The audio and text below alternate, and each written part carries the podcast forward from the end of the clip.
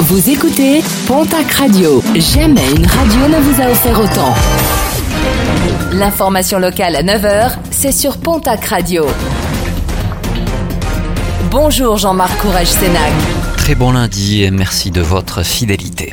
Deux marins toujours recherchés au large de Cibourg. Vendredi, un bateau de pêche en provenance d'Arcachon a fait naufrage sur les rochers de la digue. D'importants moyens ont été déployés. Des recherches rendues difficiles en raison des conditions météo. Un terrible drame hier matin à Pavie dans le Gers. Un automobiliste de 71 ans a fait un malaise au volant et a perdu le contrôle de son véhicule. Un véhicule qui a alors percuté trois voitures en stationnement. Les secours arrivés sur place n'ont pas réussi à ramener le septuagénaire à la vie.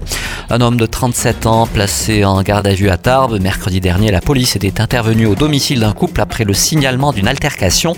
L'homme prié de quitter les lieux serait finalement revenu sur ses pas, aurait fracturé la porte avant de donner des coups à sa compagne. Des faits qu'il a niés lors de sa garde à vue avant d'avouer l'avoir insulté et lui avoir donné deux gifles. Placé finalement sous contrôle judiciaire, il devra comparaître prochainement devant la justice tarbaise. Une action de sensibilisation menée samedi par les syndicats et salariés de l'Hyperfré Casino à la Loubert. L'occasion de sensibiliser la clientèle sur leur sort. Si l'alliance Auchan Intermarché est désormais entrée en négociation exclusive avec le groupe stéphanois pour la reprise des supermarchés et hypermarchés, les salariés, eux, restent dans le flou le plus total. À la Loubert, l'hypermarché emploie 78 personnes sous l'enseigne Mammouth. Il employait jusqu'à près de 300 personnes. Les résultats sportifs de ce week-end avec en rugby la dixième journée de top 14. À noter la lourde défaite de l'Aviron Bayonnais à Perpignan, 36 à 10.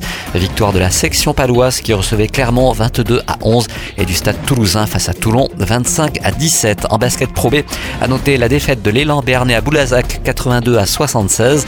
En nationale masculine 1, l'Union Tarblour de Pyrénées l'emporte à l'extérieur face à Berck 55 à 78 et puis 250. Le chiffre du jour, c'est le nombre de personnes présentes ce dimanche à Saint-Jean-de-Luz pour le traditionnel bain de Noël et il fallait être euh, courageux puisque l'eau était à seulement 14 degrés.